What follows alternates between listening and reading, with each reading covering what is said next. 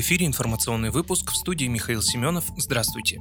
Ключевым моментом борьбы с бедностью должен быть рост реальных доходов граждан РФ. В первую очередь рост зарплат, чтобы у нас не было работающих бедных. Так считает лидер «Справедливой России» Сергей Миронов. По его мнению, зарплаты должны по умолчанию покрывать ключевые потребности работников и их семей. Пока законы позволяют платить людям за труд нищенские зарплаты, на которые невозможно прожить, ситуация не изменится, сказал парламентарий. Он заверил, что партия будет добиваться повышения МРОД до уровня реальной зарплаты, на которую действительно можно прожить 50-60 тысяч рублей. В ходе своей ежегодной пресс-конференции 17 декабря президент России Владимир Путин назвал амбициозной, но реальной цель снизить к 2000 2030 году число граждан, живущих за чертой бедности, до 6,5% с нынешних 13,5%.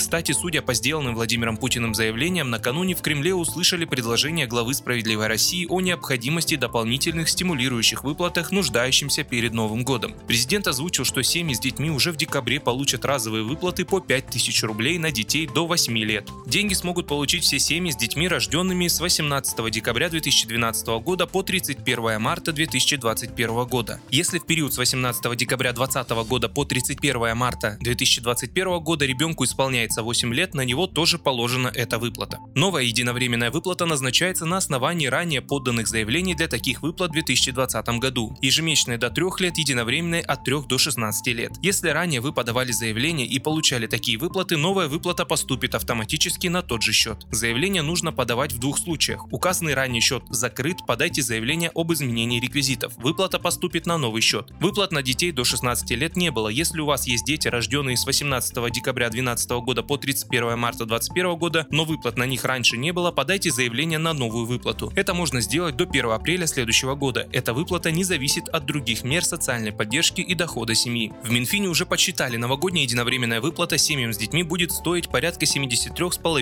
миллиардов рублей. Деньги будут выделены из резервного фонда правительства. Выплаты получат родители почти 15 миллионов детей.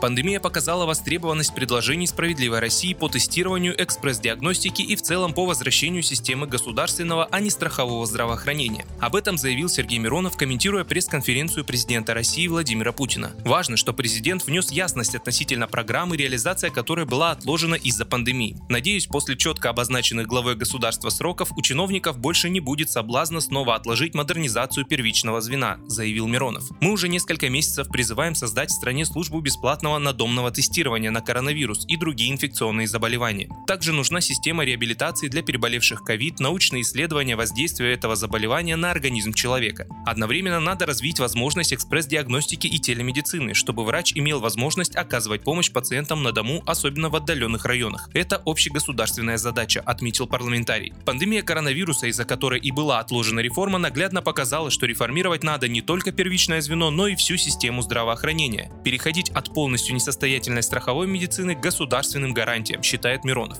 Надо убирать ненужные прослойки в лице фонда ОМС и других страховщиков и вводить прямое бюджетное финансирование здравоохранения, подчеркнул он. В ходе пресс-конференции Путин подтвердил, что реформа первичного звена здравоохранения, состояние которого он ранее называл провальным, начнется с 1 января 2021 года.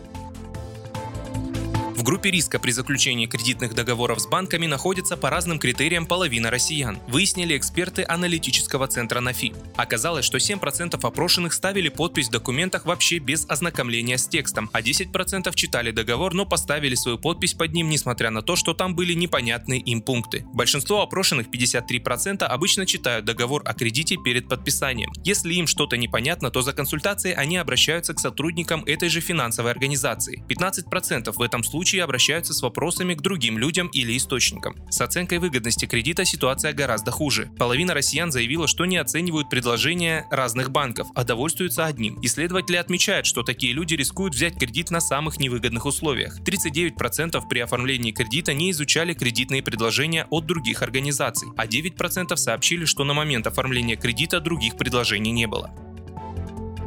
В «Справедливой России» хотят ограничить рост тарифов естественных монополий. Сергей Миронов и Михаил Емельянов внесли в Госдуму законопроект, согласно которому предельный рост цен и тарифов на товары и услуги естественных монополий не может превышать уровень инфляции. Под естественными монополиями, под естественными монополиями подразумеваются компании, занимающиеся транспортировкой нефти и нефтепродуктов по магистральным трубопроводам, газа по трубопроводам, железнодорожными перевозками, а также предоставляющие услуги в транспортных терминалах, услуги по передаче электроэнергии, водоснабжения в централизованных системах, систем коммунальной инфраструктуры и другие. Депутаты предлагают заложить в закон о бюджете пункт о том, что тарифы не смогут подниматься выше заложенных туда максимальных значений. Также в документе уточняется, что рост цен не может превышать прогнозируемый уровень инфляции, исходя из которого рассчитывается бюджет. Правительство России не поддержало законопроект. По мнению Кабмина, предлагаемые изменения могут потребовать дополнительных расходов.